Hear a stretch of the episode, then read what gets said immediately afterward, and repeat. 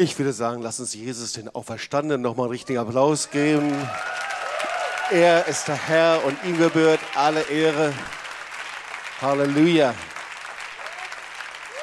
Danke, Jesus, für den wunderbaren Gottesdienst, für die Anbetung, alle Kreativität.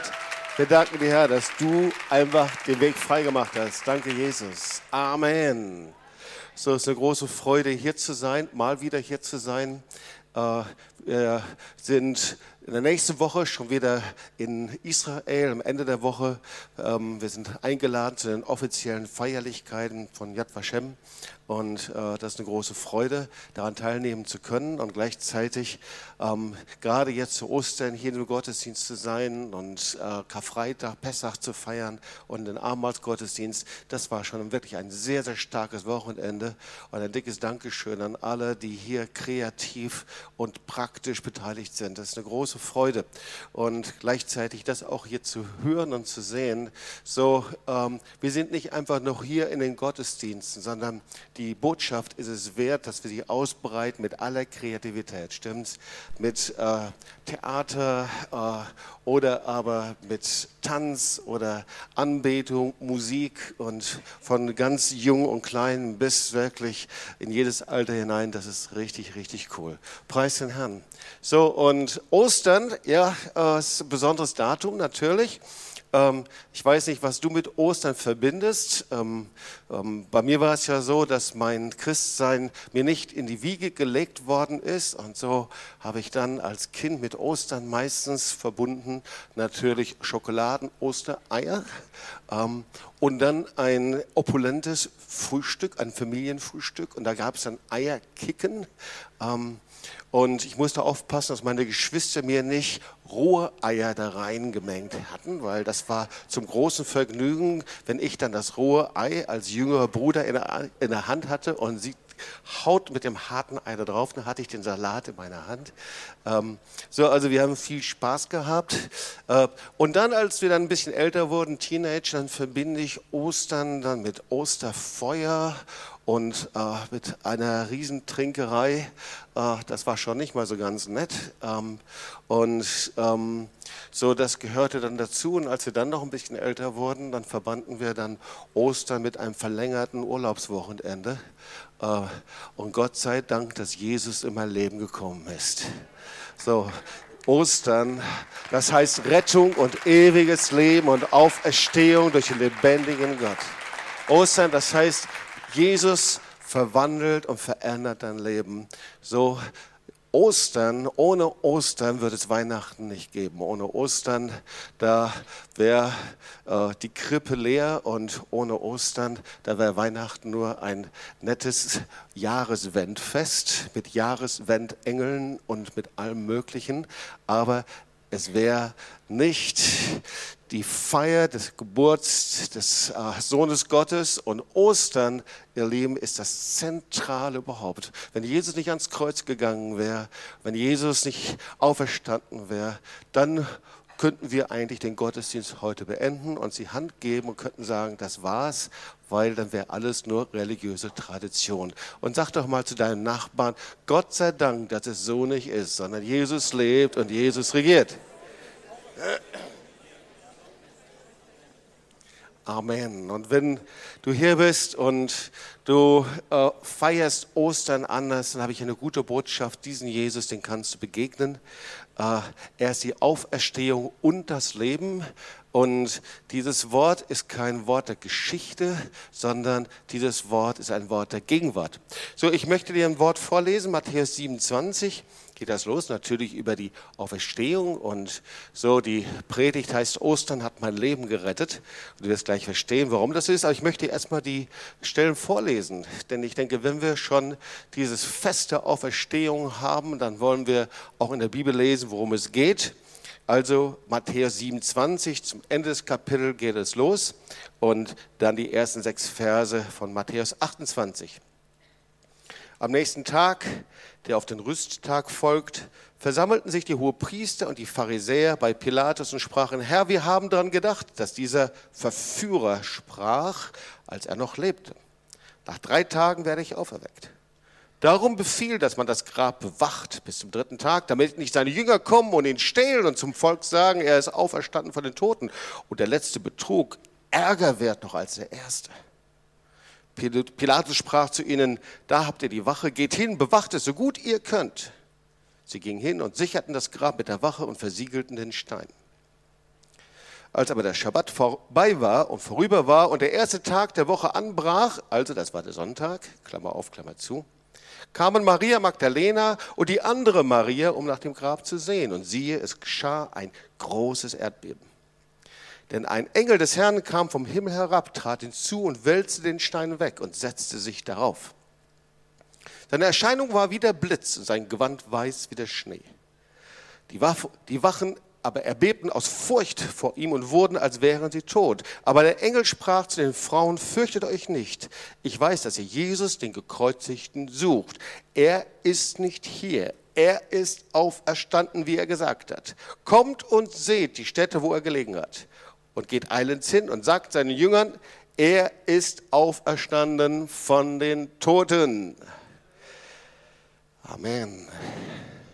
Also in diesen Tagen werden wir ja von einigen Dingen überrascht, ja, gerade auch in den letzten zwei Wochen. Und eine der Überraschungen war, dass man, ähm, was wir sonst normalerweise nicht so oft tun, aber wenn man in die Bildzeitung hineinschaut, dass es doch einige interessante Berichte gegeben hat. Und da gab es zum Beispiel, dass die Statistik der IDEA, das ist der Informationsdienst der Evangelischen Allianz, ähm, veröffentlicht wurde in der Bild mit einer großen Überschrift und da stand eben drüber aktuelle Umfrage, so viele Deutsche glauben an das Osterwunder.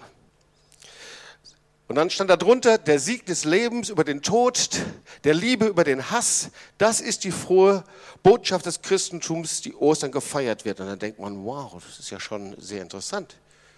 Und dann eben diese Umfrage und dann wurden die Teilnehmer der Umfrage eben gefragt, was sie von der Aussage, Jesus Christus ist leibhaftig von den Toten auferstanden halten. Und so gibt also so ein Bild wieder. Also 18 Prozent stimmten zu aus Deutschland. 42 Prozent lehnten ab, 28 Prozent antworteten weiß nicht und 11 Prozent machten gar keine Angaben. So sehr wahrscheinlich gehörst du nicht unbedingt zu den 42 Prozent, die es ablehnen, dann würdest du sehr wahrscheinlich nicht in den Gottesdienst gehen. Also sehr wahrscheinlich zu den anderen Prozent, die entweder zustimmen oder aber mit denen, die sagen, weiß nicht. Ja, 11 Prozent machen gar keine Angaben und dann wurde das nochmal genauer sich angeschaut und da steht eben, 8, äh, 28 Prozent der römisch-katholischen Kirche glauben an der Auferstehung. 23 Prozent der evangelischen Landeskirche Christen glauben an die Auferstehung. Und jetzt kommt eigentlich das ganz Erstaunliche. 55 Prozent der Freikirchler mit Abstand am häufigsten glauben an die Auferstehung. Das heißt aber 45 Prozent der Freikirchler haben da Probleme mit. Wow. Also interessant, was man so alles nachlesen kann, wo man sich mit beschäftigt. Dann ein zweites wurde mir auch zugesendet. Wir haben ja in der letzten Woche die dramatischen Bilder gesehen von Notre Dame. Ich weiß nicht, ob ihr hier mit dabei seid mit dem PowerPoint. Bitte äh, begleitet das. Genau. Und da gab es eben Klaus Kleber äh, im Heute-Journal wurde eben dieses Bild gezeigt. Habt ihr es ja auch gesehen, äh, als dann dieses Dach brannte und alles stürzte dann in die Mitte des, des Domes. Ähm, und dahinter gab es dann dieses Bild von einem innen verbrannten, verrußten Kirche und, äh, und da strahlte dieses Kreuz. Und Klaus Kleber eben im Heute-Journal am 16. April sagte einen Satz, den ich sehr erstaunlich finde. Er sagt, aus dem rußbedeckten Hintergrund der letzten Nacht leuchtet in Paris wie unbefleckt das Gold des Kreuzes am Hochaltar von Notre Dame. Es ist wie eine Botschaft. Das Wesentliche ist noch da. So interessant, gell? Manchmal denke ich, dass es auch so prophetische Worte gibt, Worte, die sehr viel sagen und meinen, äh, dass wir genau hinhören sollen. Es geht eben bei der Botschaft des Kreuzes und der Auferstehung nicht um Religion, nicht um das Äußere, nicht um das ganze Geschnörkel der Geschichte, sondern es geht um das Zentrum, das Wesentliche. Und dann noch ein drittes Beispiel. Ähm, jetzt gehen wir wieder äh, zurück zur Bildzeitung. Irgendwie, ich weiß gar nicht, ob wir schon mal so eine Predigt angefangen haben mit der Bildzeitung. Aber es ist auch so einer der ähm, speziellen Dinge, die wir vielleicht gar nicht so wissen. Aber ähm, da ist der stellvertretende Chefredakteur der Bildzeitung, der heißt Daniel Böcking. Ähm, so las ich eben, ist ein seltener Fall in der Medienlandschaft, denn er bekennt sich öffentlich zum christlichen Glauben, der er erst vor gut drei Jahren völlig neu entdeckt hat. Das heißt, er hat sich vor drei Jahren bekehrt. Und da gibt es dann eben, jetzt das nächste, wenn wir uns mal anschauen, in der Zeit, wie Ostern mein Leben gerettet hat. Schreibt er darüber. Und ich muss sagen, das war einer der klarsten Zeugnisse über die Auferstehung und über Ostern. Ich will das gleich mal vorlesen. Und ich habe so einen Verdacht, klarer, als es oft in Kirchen und Gemeinden gepredigt wird. So, er schreibt also folgendes: Heute mit 41 ist für mich Ostern das wichtigste Fest, weil für mich der, den wir feiern, zum Lebensretter geworden ist, Jesus. So kam das. Wie Milliarden andere habe ich immer ein bisschen an Gott geglaubt. Und vielleicht findest du dich da selber wieder. Jesus aber war mir nicht so wichtig. War Gottes Sohn oder ein netter Mensch, er egal. Bis mir eine Christin die lebensumkrempelnde Osterbotschaft erzählt. Das hätte sich auch nicht vorgestellt, oder? Ein Zeugnis von der lebensrettenden Botschaft des Evangeliums kann Millionen erreichen.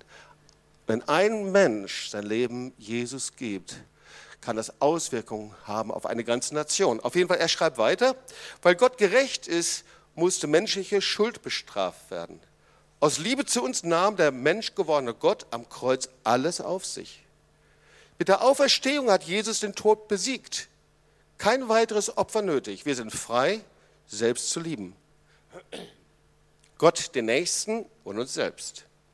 Ostern ist für Christen also nicht bloß Tod und Auferstehung, Ostern ist Vergebung, Befreiung, ultimativer Liebesbeweis.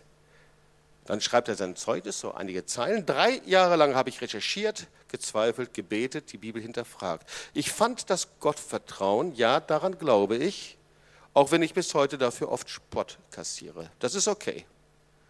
Wir haben den freien Willen zu glauben oder auch nicht. Mir hat der Glaube das Leben gerettet geistlich. Klammer auf, Bibel, wer glaubt, wird gerettet. Klammer zu. Auch praktisch. Ich fühle mich in keinem Wettlauf mehr, nicht mehr um Geld, Anerkennung, Karriere. Das ist nicht mein Ziel, sondern Gott zu lieben und den Nächsten wie mich selbst. Ein großer Auftrag. Keine Lügen, Arroganz oder Gefühlskälte gegen niemanden. Dafür inneren Frieden, Lebensglück und Sinn. Leider verbocke ich es noch oft und baue Mist. Aber ich weiß, wer mir im Gebet spürbar Vergebung schenkt. Denn das Osteropfer von Jesus Christus gilt bis heute. So eine Predigt der Bildzeitung, oder?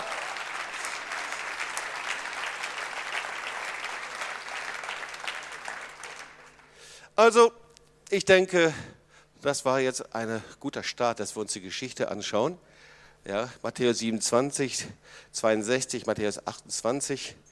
Und oft ist es ja so, dass gerade auch in der Stadt in Tübingen oder wenn man mit anderen unterwegs ist, da geht es halt immer um die historischen Fakten und was ist denn jetzt passiert und was ist nicht passiert.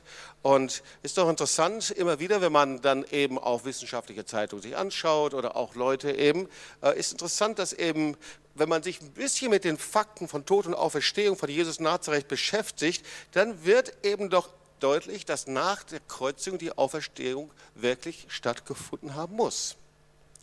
So, da ist nicht unbedingt ein Glaube an Wunder notwendig, sondern ähm, man braucht einfach ein bisschen Verständnis von Geschichte. Also, das lesen wir ja hier nach, dass nach dem Tod von Jesus da war also den Pharisäern, den Schriftgelehrten, dem hohen Priester war sofort klar, man muss jetzt um jeden Preis verhindern, dass die Leute behaupten, dass Jesus eben nach dem Tod auferstanden ist. Ja, das haben sie schon kommen sehen irgendwie. Und die haben überlegt, was machen wir? Und sie haben vermutet, naja, vielleicht haben eben die Jünger vor, die Leiche zu klauen. Also wir müssen einen Leichenklau verhindern. Das war eigentlich ihre Absicht. Und das war eben ganz schlicht und einfach der Grund, war ja nicht immer so, sondern da war eben dieser riesengroße, tonnenschwere Stein, wir haben wir immer wieder von gehört, das gehört zur Grablegung dazu. Und dann wurde das Grab also mit diesem Stein verschlossen und dann noch zusätzlich, ist Nummer zwei, mit einem Siegel, mit Siegel versehen und dann noch zusätzlich nicht nur doppelt hält besser, sondern dreifach hält besser, dann noch mit Wachen davor, und zwar nicht nur mit einer Wache, sondern, ich weiß nicht wie viel das waren, drei, vier, sechs, auf jeden Fall mit Wachen davor. Also, selbst wenn Jesus Superman gewesen wäre, da war kein Durchkommen möglich. Und eben sehr erstaunlich, drei Tage später erwiesenermaßen, das Grab war leer. Das Siegel war aufgebrochen, der Stein war weg, Jesus lag nicht mehr in der Gruft. Und als die Jünger dann hineinkamen und hineingeschaut haben, das Tuch, ähm, worüber ich im letzten Jahr gepredigt habe, dieses ähm, äh, Schweißtuch und Leichentuch, das war dann eben sorgfältig zusammengefickelt. Naja, was passierte? Also die Schriftgelehrten die Pharisäer, die hielten Rat und überlegten, was sie machen sollten. Und klar, sie sagten dann den Wachsoldaten, dass sie eben sagen sollten, dass die Leiche geklaut worden ist, während sie geschlafen haben. Und ähm, man braucht nur die drei Faktoren zusammenzuzählen. Das war einfach nicht möglich. Die Leiche konnte nicht gestohlen werden. Es gab noch einige weitere Theorien von einigen Gegnern. So, sie sagten, okay, ähm, Vielleicht war es ja so, dass Jesus nicht gestorben ist, sondern eigentlich weitergelebt hat. Also irgendwie war noch was Leben in ihm und dann hat er sich dann aus diesen Tüchern herausgewunden und ist dann aus irgendwie, aber Leute, das funktioniert einfach nicht. Oder eine andere Theorie ist, ähm, vielleicht hat man eben Jesus verwechselt. Ja, da war eben ein Doppelgänger, der dann da vielleicht gekreuzigt worden ist. Aber auch das ist nicht glaubwürdig, weil Jesus ist dreimal verhört worden, die kannten Jesus ganz genau.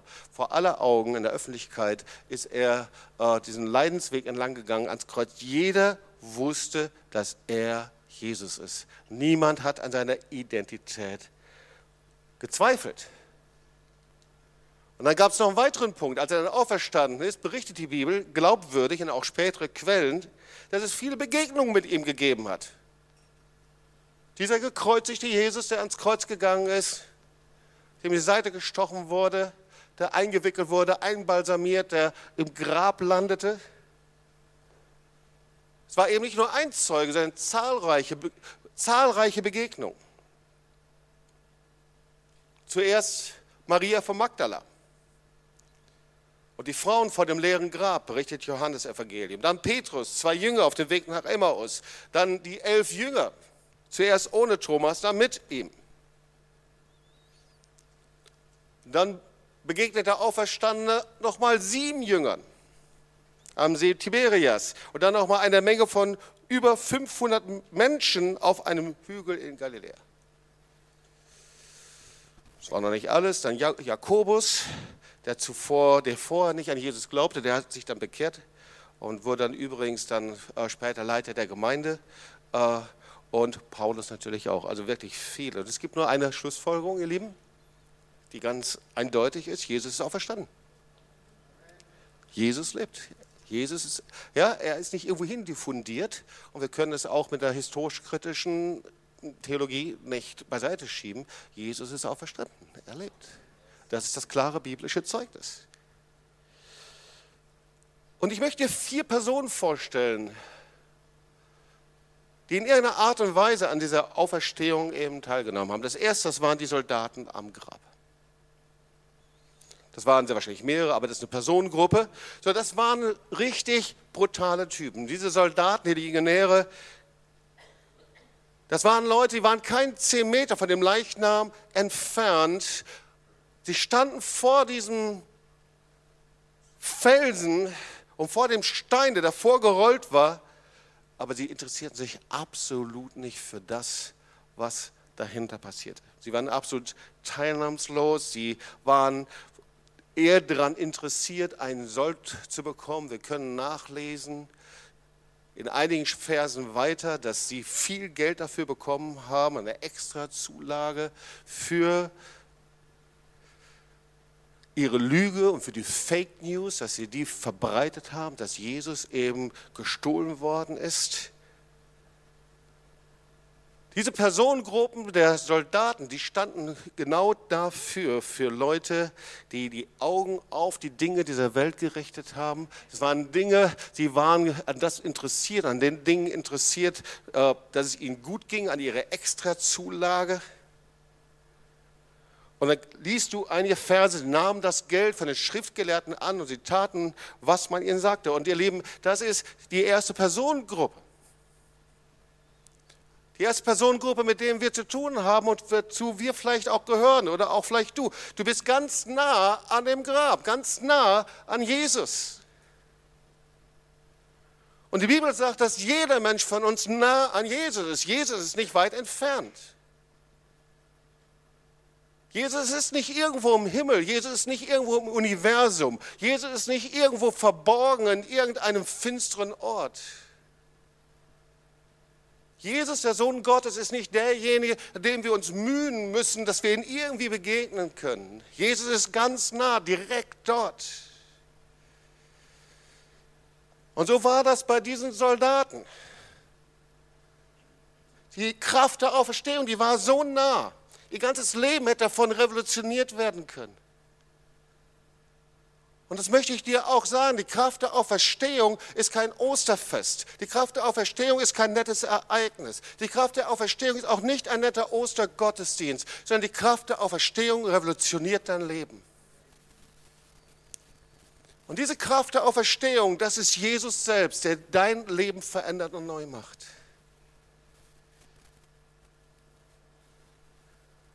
Und da waren die Soldaten und die standen vor diesem Grab und sie hatten vor Augen auf das, was alles passieren wird. Sie hatten ihre schönen Dinge vor Augen, sie hatten ihre schönen Gehälter vor Augen, sie hatten ihre Karriereschritte, ihre Beförderung vor Augen, sie hatten vor Augen, was andere wohl denken, sie hatten vor Augen, dass all diese Dinge, vielleicht auch angenehme Dinge, äh, dass sie bald, sie das bald bekommen würden. Und daran ist nichts Schlechtes, ihr Lieben.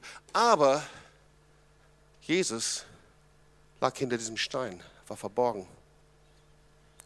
Und dann lesen wir, es kam ein großes Erdbeben und ein Engel des Herrn wälzte den Stein weg und setzte sich drauf. Matthäus 28. Die Wachen aber erbebten aus Furcht vor ihm und wurden, als wären sie tot. Müsst ihr euch mal überlegen. Also die Soldaten, die standen nicht nur kurz vor diesem Stein, da war nicht nur Jesus im Grab verborgen, er war vielleicht zehn Meter entfernt, sondern sie hatten sogar Erfahrung mit Gott. Ist ja auch so oft, gell, dass wir Erfahrung mit Gott haben, aber unser Herz ist nicht bewegt. Sie hatten sogar Erfahrung mit Engeln. Übrigens, wenn man Statistiken darüber liest, wer Erfahrung mit Gott gemacht hat, fast 100 Prozent, fast jeder hat irgendwo und irgendwann mal eine Erfahrung mit Gott gemacht. Und so war das mit diesen Soldaten. Sie erschraken und sie waren starr und sie wussten, hier ist Gottes Gegenwart, aber es veränderte ihr Leben nicht. Und hör zu, deine Erfahrung mit Gott, die du gemacht hast, deine spirituelle Erfahrung, die du gemacht hast, wie es auch immer aussieht, verändert nicht dein Leben. Das Einzige, was dein Leben verändern kann und revolutionieren kann, wenn du Jesus begegnest. Und zwar dem auferstandenen Jesus begegnest. So, und das waren die Soldaten. Und die Soldaten am Grab, die repräsentieren Menschen um uns herum. Vielleicht auch uns selbst. Wir hören immer wieder die Worte von Ostern und Auferstehung. Immer wieder. Und so hörten die Soldaten die Worte, die, die, die der Engel zu Maria von Magdala sagte. Sie hörten das sogar. Jesus ist auferstanden. Und sie repräsentieren Menschen, die Jahr um Jahr, wir gehen in die Gottesdienste, Jahr um Jahr hören wir die Osterbotschaft, Jahr um Jahr äh, hören wir hin und dann leben wir wieder unser eigenes Leben. Manchmal werden wir sogar erschüttert. Die Soldaten waren voller Angst. Aber sie lassen sich von den Gehaltszulagen und Geld dieser Welt korrumpieren. Sie haben nur ihre Augen auf die materiellen Vorteile und Erfolg gerichtet und begegnen Jesus nicht. Dann haben wir eine zweite Gruppe, das sind die Hohepriester und Pharisäer. Die hohen Priester und Pharisäer repräsentieren die, die die Botschaft der Auferstehung Jesu bewusst bekämpfen. Das taten auch andere, aber hier stehen sie dafür. Sie sind voller religiöser Eifer. Wir sehen, wie sie debattieren. Wir sehen, wie, die, wie sie diskutieren. Wir sehen, wie sie das Wort zerpflücken wie sie die Auferstehung in Frage stellen, die Kreuzigung in Frage stellen. Und sie stehen für mich für Menschen, die sich in ihrem Verstand und Intellekt über die Auferstehung Jesu erheben. Für Menschen, die die Auferstehung widerstehen und bekämpfen, die in Frage stellen diskutieren, sie verspotten, dass Menschen sie lachen, Jünger und Nachfolger Jesu aus und verspotten sie als naiv.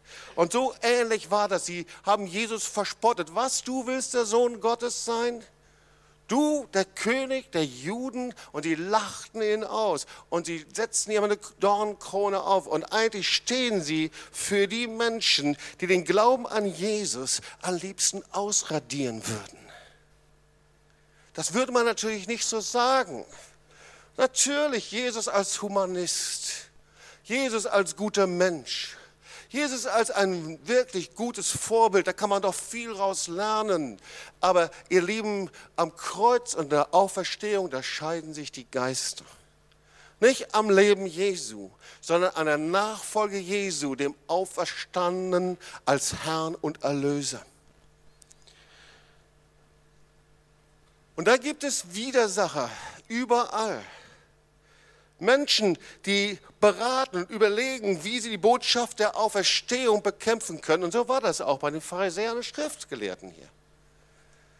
Und der einzige Weg, Jesus zu bekämpfen, die einzige Möglichkeit, die sie sehen, damals und auch heute, der Auferstehung zu widerstehen, der Kraft Gottes zu widerstehen, ist eben Lügen zu verbreiten. Ist doch heute dasselbe wie damals, oder? Gerüchte zu verbreiten. Ah, die Jünger, die, wollen, die werden sicherlich den Leichnam Jesu stehlen. Die Jünger, die haben eine doppelte Agenda. Die wollen eigentlich, wollen das für sich selber ausnutzen. Die Jünger, das sind Populisten, das sind Medienmenschen, die wollen das ausnutzen. Und das heißt, sie fangen an, Fake News, Gerüchte zu verbreiten. Dafür stehen die hohen Priester und Pharisäer. Und wer weiß, dass das nicht gelingt. Amen. Jesus ist auferstanden und erlebt. Und er hat die Religion am Kreuz besiegt. Und eigentlich stehen sie für die Religion. Ich will mal Vers 14 vorlesen. Und sie kamen mit den Ältesten zusammen und hielten Rat gaben den Soldaten viel Geld und sprachen, sagt, seine Jünger sind in der Nacht gekommen und haben ihn gestohlen, während wir schliefen. Fake News, ja? Religion. So, ich habe eine Botschaft für dich. Religion bringt dich nicht in den Himmel. Und alles, was nicht aus der tiefen Beziehung zu Jesus geboren ist, wird dich nicht in den Himmel bringen. Gottesdienstbesuch bringt dich nicht in den Himmel. Fromme Gesetze bringen dich nicht in den Himmel. Religion hat den Schein der Frömmigkeit, aber die Kraft der Auferstehung verleugnet sie. Religion, das ist immer verbunden mit einem Geist der Verdammnis. Religion bringt Spaltung hervor von Beziehungen, von Ehen, von Gemeinden. Und religiöse Geister, das sind die Geister, die Menschen, die Jesus nachfolgen, bedrängen, sich von Gott abzuwenden. Religiöse Geister nennen das Lebendige sektierisch und die tote Religion lebendig. Und Religion kämpft immer gegen diesen Preis des Kreuzes, dass du dein Ich ans Kreuz bringst. Und das lernen wir hier der Auferstehung. Religion bringt uns niemals in den Himmel. Weißt du, ewiges Leben, das empfängst du nur durch die tiefe und innige Beziehung zu Jesus. Hast du so eine Beziehung? Indem du zu seiner Liebe und Vergebung Ja sagst, wie wir es hier beim Chefredakteur der Bild nachlesen können. Irgendwann habe ich zu seiner Liebe und Vergebung, zu seiner Einladung Ja gesagt. Ewiges Leben empfängst du nur, wenn du dein Leben ihm wirklich anvertraust und nachfolgst indem du ihn als Herrn oder Löser nachfolgst. Ewiges Leben empfängst du nur, indem du radikal Ja sagst zur Vergebung und Nein zu deinem alten Leben. Wir haben eine dritte Gruppe, die sind uns sehr vertraut. Das sind die Jünger. Die Jünger, die hatten alles verlassen, muss man sich mal überlegen. Jesus hatte sie gerufen, hatten alles hinter sich gelassen, Familie, Kinder, Beruf und waren drei Jahre lang Jesus nachgefolgt. Sie hatten Zeichen gesehen, Wunder, sie hatten zusammen gelebt. Und jetzt, jetzt waren sie in einem Zustand, dass sie darüber nachgedacht haben und gefragt haben, hat sich das wirklich gelohnt? Jesus war ins Kreuz gegangen, sie hatten gesehen, wie er starb. Sie haben die Finsternis gesehen, den Spott gesehen. Und jetzt waren sie in einem Zustand, dass sie wie in Trauer und Enttäuschung gefangen waren. Da war keine Erwartung mehr, keine Hoffnung mehr. Das muss man sich mal vorstellen. Als Jesus gekreuzigt wurde, da hörten sie, wie die Hohepriester und die römischen Soldaten und wie sie alle hießen, alle, die da standen aus den unterschiedlichsten Ländern und Nationen, die einfach Jesus verspotteten. Jesus, wenn du der Sohn Gottes bist, hilf dir selbst, spring herab vom Kreuz. Und nichts passierte. Und jetzt fühlten sie sich einfach hilflos, einfach leer, einfach frustriert, einfach enttäuscht. Und die Jünger stehen hier in der Geschichte für alle Menschen, die die ersten Schritte mit Jesus gegangen sind. Aber irgendwann in deinem Augen, in deinem Leben und in deinem Leben mit Gott, auf einmal hast du deine Augen nicht mehr auf ihn gerichtet, sondern du hast deine Augen auf das verschlossene Grab gerichtet.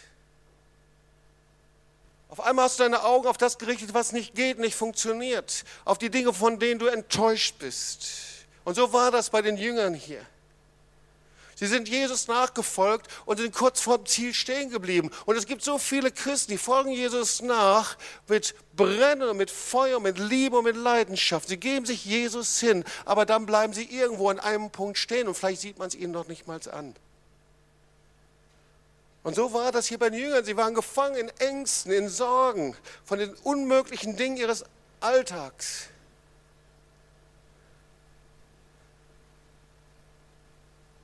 Dafür stehen die Jünger hier. Aber Jesus kommt zu ihnen hin. Ich habe eine gute Botschaft. Wenn du an diesem Punkt bist, Jesus lässt dich da nicht.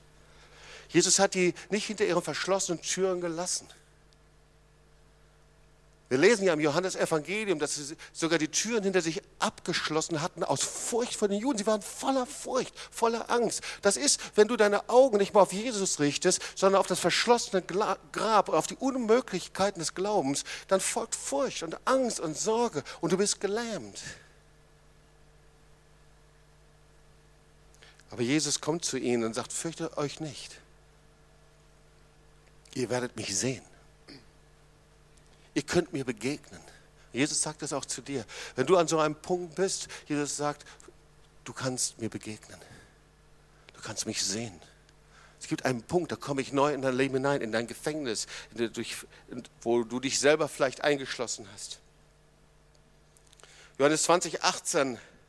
Maria Magdalena geht und verkündigt es den Jüngern, ich habe den Herrn gesehen. Und dann kannst du einige Verse weiterlesen.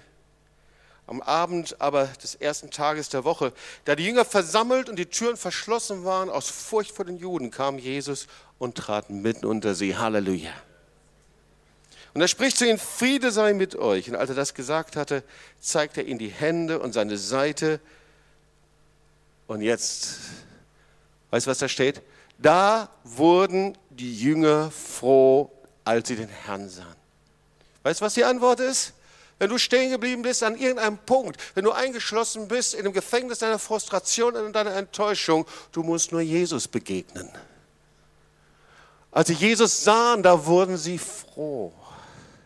Da sprach Jesus abermals zu ihnen, Friede sei mit euch. Wenn du Jesus begegnest, kommt er mit seinem Frieden und dein inneres Getriebensein, deine Ängste und dein innerer Stress verwandelt sich in Frieden, der höher ist als alle Vernunft, weil Jesus ist der Friedefürst. Jesus ist der, der Frieden gibt. Er ist der Immanuel. Er ist der, der unser Leben hineinkommt. Er ist der, der Chaos und Unfrieden verwandelt in neues Leben. Auch da, wo du schon manche Jahre vielleicht unterwegs bist und ihn neu brauchst, kommt er neu. Und als er das sagte, blies er sie an und spricht zu ihnen, nehmt hin den Heiligen Geist. Und dann haben wir noch die vierte Person. Irgendwie wurde sie schon heute öfters erwähnt, Maria Magdalena oder sie wird auch genannt Maria von Magdala. Es kommt eine Person, die so eng verbunden ist mit Jesus. Es gibt auch abstruse Theorien, aber selbst Hollywood hat sich sogar für sie interessiert. Im letzten Jahr lief ein Kinofilm Maria Magdalena ja, mit prominenter Besetzung. Und was wirklich ist, sie gehört zu den Nachfolgerinnen Jesus. Und wenn du dir die Evangelien anschaust, Markus, Lukas, Matthäus Evangelium oder Matthäus, Markus, Lukas in der richtigen Reihenfolge. Da wird eben von Frauen berichtet und Maria Magdala steht immer an erster Stelle. Sie ist diejenige, die vorne dran ist. Und wir lesen nach, dass eben Maria Magdala, die ist auch nicht fromm geboren, sondern sie wurde von Dämonen befreit. Jesus befreite sie von Dämonen und heilte ihre Krankheiten. Und das Wort Gottes sagt, wenn viel vergeben ist, er liebt viel. Und ich glaube, das war so eine Frau. Die hat wirklich eine Vergangenheit gehabt. Und Jesus hat ihr vergeben. Jesus hat sie befreit von Dämonen. Jesus hat sie geheilt und sie gehörte zu denen, die Jesus einfach liebte.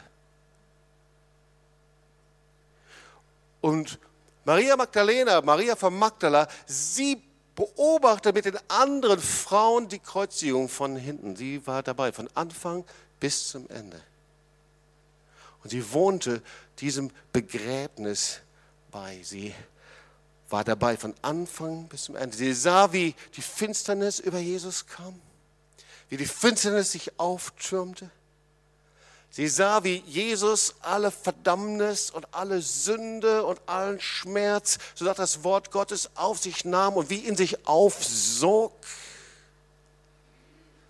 Das war keine Theorie. Er nahm das in sich auf, er, als ob es aufgesogen hat. Die ganze Finsternis der Welt kam in ihn hinein. Und Maria Magda, sie stand aus der Entfernung, sie hörte, wie Jesus sagte, es ist vollbracht. Und dann hörte sie, wie der Hauptmann schrie, wahrlich, das ist Gottes Sohn gewesen. Und ich weiß nicht, vielleicht erinnerte sie sich daran, dass Jesus irgendwann mal darüber gesprochen hat, dass er der Tempel ist, der am dritten Tag, der eingerissen wird, am dritten Tag wieder aufgebaut wird. Jesus hat ja immer wieder auch Hinweise über seine Auferstehung gegeben. Und ich kann mir vorstellen, dass sie das umgetrieben hat. Und vielleicht war es so, dass sie Gewissheit brauchte. Auf jeden Fall lesen wir, dass sie morgens früh schon aufstand, in der Dunkelheit. Sie war die allererste. Vielleicht wachte sie um 4 Uhr auf und es trieb sie um. Um 5 Uhr wachte sie auf und es war dunkel und sie konnte einfach nicht mehr zurückhalten. Sie lief zum Grab hin, zum Grab Jesu. Und sie war die erste eben an diesem Grab.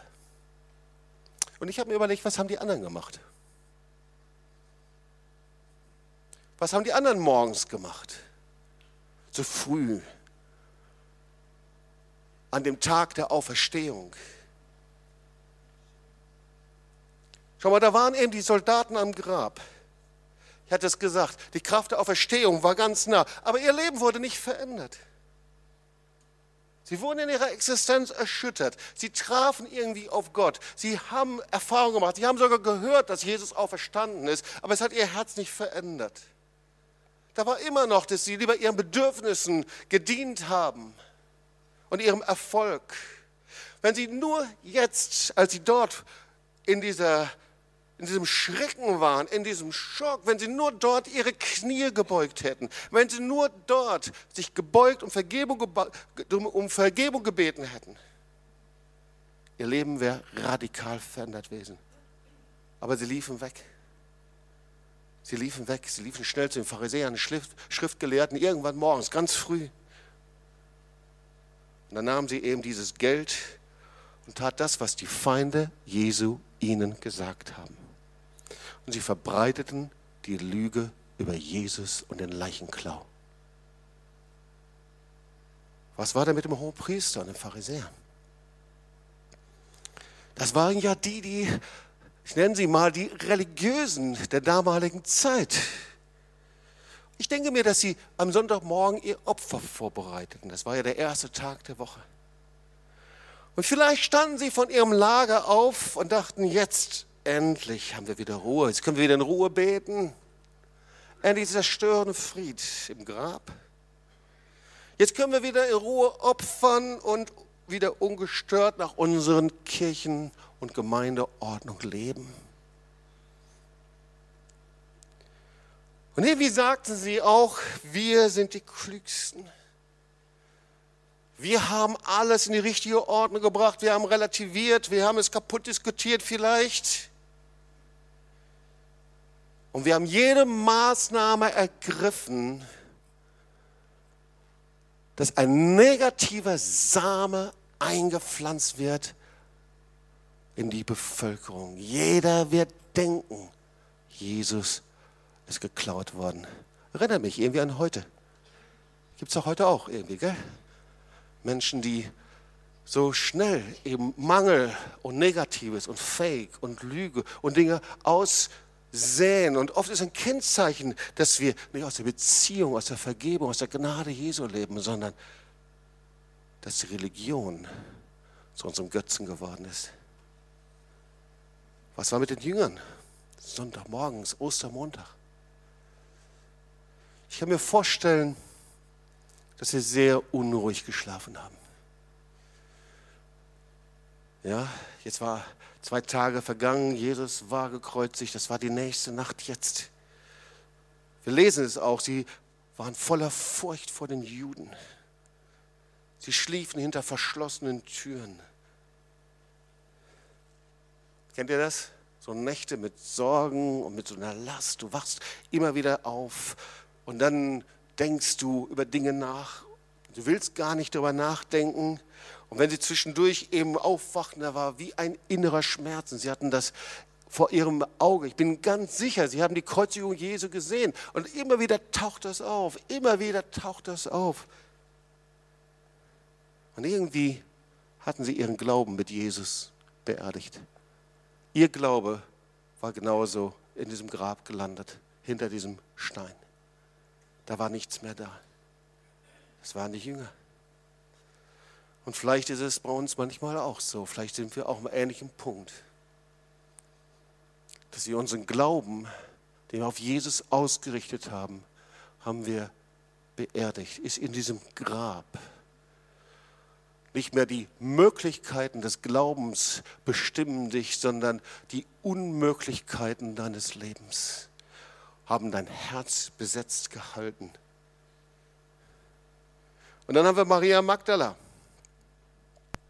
Wir haben es gerade schon angesprochen. Sie wachte morgens auf, als es noch dunkel war. Sie rennt heraus aus Jerusalem, ich stelle mir vor, am Bethesda vorbei oder wo auch immer, zum Grab Jesu. Und sie weiß, dieser Tag ist ein anderer Tag als alle anderen. Und das möchte ich dir auch sagen. Dieser Tag heute kann heute ein Osterfest sein oder es kann ein anderer Tag sein als alle anderen. Es kann der beste Tag deines Lebens sein. Dieser Tag heute kann ein Osterfest sein, eine gute Ostergottesdienst oder aber du begegnest dem Retter und dem Erlöser, der Kraft der Auferstehung, die dein Leben verändert. Und du wirst nicht so bleiben, wie du bist. Und er wird dein Leben revolutionieren. Und es wird ein Tag sein, der der beste Tag deines Lebens ist. Und du wirst jeden Ostern und nicht nur Ostern, sondern jeden Tag deines Lebens wirst du mit dieser Kraft des Auferstandenen leben können. Aber es liegt in deiner Hand. Maria begegnet dem auferstandenen Jesus und das verändert ihr Leben. Und sie sagt, wir können das nachlesen Johannes Evangelium, dass sie weint und sie schaut in das Grab hinein und sie spricht mit dem Engel. Und dann sagt sie, heute sind meine Tränen abgewaschen worden, heute bin ich ihm begegnet.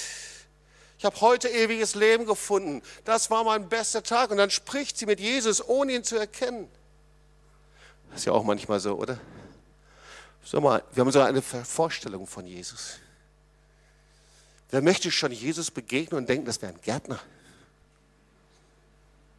Ich glaube nicht. Wir haben die Vorstellung, wenn Jesus schon zu mir kommt, dann soll er bitte in weißen Kleidern kommen, heilig aussehen, bitte mit einem Lächeln, das mir gefällt, mit tief blitzenden Augen, tief in meine Seele hinein, umgeben mit Herrlichkeit und Heiligkeit. Also mindestens so, dass ich mich bekehre und mein Leben Jesus gebe. Amen. Aber so ist er nicht. Jesus kam zu Maria Magdala und begegnete ihr.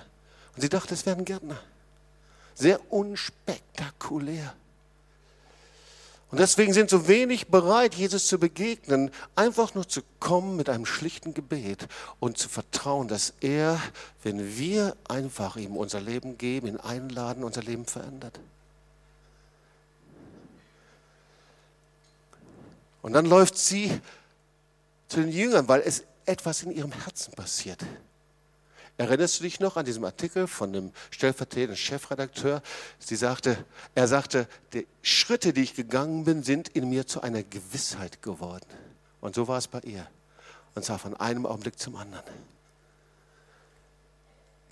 Sie kommt und läuft zu den Jüngern und sagt, ich habe den Herrn gesehen. Halleluja. Offenbarung 1, Vers 17. Da steht, der Menschensohn, das ist Jesus, der Auferstandene, er legte seine rechte Hand auf mich, auf Johannes und sprach, fürchte dich nicht. Ich bin der Erste und der Letzte und Lebendige. Ich war tot und siehe, ich bin lebendig von Ewigkeit zu Ewigkeit und habe die Schlüssel des Todes und der Hölle. Jesus hat die Schlüssel. Die Entscheidung zu ihm ist die Entscheidung über ewiges Leben oder ewige Trennung und Verlorenheit. Diese Entscheidung können wir nicht im Himmel treffen, sondern diese Entscheidung treffen wir hier auf der Erde, direkt hier und jetzt. Und diese Entscheidung, die können wir auch nicht jedes Mal treffen, sondern es ist immer, dass Gott uns sein Wort gibt und wir müssen es ergreifen. Jesus ist hier. Und er ist der Erlöser, er ist der Retter, er ist ein wunderbarer Gott. Er ist Anfang und Ende, lesen wir. Er ist die Auferstehung und das Leben. Und er ist der Retter. Ich habe ja zu Beginn der Predigt erzählt, wie ich Ostern gefeiert habe. Komme aus einer Familie, die schon an Gott geglaubt hat, aber nicht an Jesus, den Herrn und Erlöser, aus einer humanistisch geprägten Familie. Und als ich mich dann als Teenager bekehrt habe, mein Leben Jesus gegeben habe, dann haben natürlich die Familie und die, denken, die Menschen um mich herum gedacht, naja, das ist, was ein 14-Jähriger halt tut. Das wird nicht halten. Ein 14-Jähriger, der ist wie ein Blatt im Wind. Der wird mal eben mal christlich sein und dann wird er wieder anders sein. Aber es war nicht so. Ich bin dem Auferstandenen begegnet. Ich bin Jesus als Herrn und Erlöser begegnet. Und er hat mich genauso befreit, wie man das von Magdala, von der Maria von Magdala eben lesen kann. Befreit von meiner Sünde, befreit von meiner Schuld, befreit von meinem humanistischen Stolz, befreit von meinen Gedanken, dass ich mich selber irgendwie retten könnte. Und so denken wir ja. Du brauchst einen Retter. Du brauchst jemanden, der von außen kommt und dich nimmt. Du brauchst den Auferstandenen, der mit seiner Kraft, die den Stein weggerollt hat, in dein Leben hineinkommt. Mit seiner Liebe, mit seiner Gnade, der dein Leben revolutioniert. Und er lädt dich ein, das zu tun. Und ich will noch mal kurz dieses Interview weiterführen mit dem Journalisten Daniel Böcking von der Bild-Zeitung. Und da wurde er beschrieben und wurde er befragt, ähm, wie sich sein Leben verändert hat. Und da fragt der Interviewer, Sie beschreiben sich als einen Menschen, der die Sachen gerne auf den Punkt bringt. Deshalb nochmal auf den Punkt gefragt, wie ist es zu diesem ungekrempelten Leben gekommen? Dann antwortet er, ich glaube, den wesentlichen Anstoß hat Gott gegeben. Für mich kam irgendwann der klare Gedanke, wenn es einen Gott gibt, dann sollte er das Wichtigste sein in deinem Leben. Danach habe ich das in meinem Leben ausprobiert. Und irgendwann wurde aus einer Suche eine totale Gewissheit. Rückblickend würde ich so beschreiben, ich hatte das Gefühl, eingeladen worden zu sein und musste diese Einladung nur noch annehmen. Und auch du wirst heute eingeladen. Ich glaube, dass du hier in diesem Gottesdienst bist, Vielleicht bist du eingeladen worden von deiner Familie, Freunden, Verwandten. Aber eigentlich ist es, weil Gott dich einladen möchte, weil Jesus dich einladen möchte, dass du zu ihm kommst, ihm, den Auferstandenen, zu begegnen. Ich möchte das noch ein bisschen weiterführen hier, weil ich finde das so faszinierend. Er ist ein ganz junger Christ, drei Jahre oder vier Jahre ist er jetzt Christ. Dann schreibt er, mir hat der Glaube das Leben gerettet, geistlich, habe ich gerade schon gelesen, auch praktisch. Also ich wiederhole nochmal das, was ich zu Beginn gelesen habe. Ich fühle mich in keinem Wettlauf mehr, nicht mehr um Geld, Anerkennung, Karriere. Ich weiß, dass Gott mir im Gebet spürbar Vergebung schenkt, denn das Osteropfer von Jesus Christus gilt bis heute. Also ich finde, so eine Einladung kann man eigentlich nicht widerstehen. Und die Frage ist, wie geht denn das? Was ist die größte Liebe und der größte Liebesbeweis. Der größte Liebesbeweis ist, wenn mich jemand einlädt und ich nehme die Einladung an, oder? Ja? So, und da, genau darum geht es. Und wir wollen gleich zusammen beten und ich werde gleich diese Einladung aussprechen und dich ermutigen, für dich beten zu lassen. Aber wir müssen reagieren. Vielleicht gehörst du zu den Menschen, dass du ausgerichtet bist auf deinen Erfolg, auf dein materielles Leben. Aber ich sage dir, das kannst du nicht in die Ewigkeit mitnehmen. Vielleicht gehörst du zu den Menschen, die sehr stark religiös geprägt sind und sagst, das sind aber meine religiösen Prägungen und Formen. Aber deine religiösen Formen und Traditionen die kannst du auch nicht mit in den Himmel nehmen und die bringen dich nicht in den Himmel. Und vielleicht gehörst du zu denen, die sich wie die Jünger eingeschlossen haben in diese Mauer und dieses Gefängnis der Enttäuschung und der Anklage gegen Gott. Und da sollst du wissen, wenn du das möchtest, wird Jesus hineingehen und der Auferstandene wird dir begegnen, dass du dieses Gefängnis austauschst und bereit bist, es aufschließen zu lassen, um dich senden zu lassen. Weil Jesus ist nicht nur reingegangen und hat sie geheilt und hat auch kein Seelsorgeseminar gemacht dort, sondern er hat sie angeblasen und hat gesagt, die Tür ist auf und jetzt sende ich euch neu. Hm, geht nicht anders.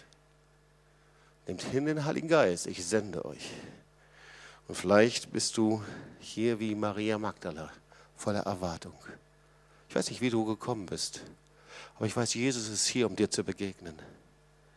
Und dazu braucht es, dass du zu ihm hinkommst, hinrennst, Dazu braucht es, dass du nicht einfach nur in dem Platz deiner Verborgenheit sitzen bleibst, sondern dass du an einem Punkt sagst, ich komme zu dir.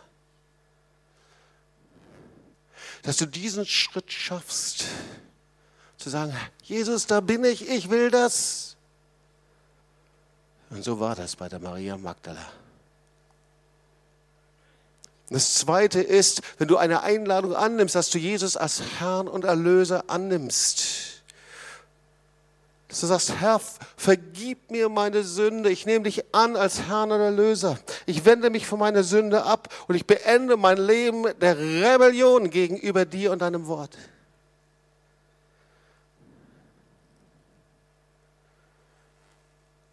Und du nimmst die Einladung an, indem du Ja sagst dass Jesus mit seinem Opfer für deine, für deine Sünde bezahlt hat.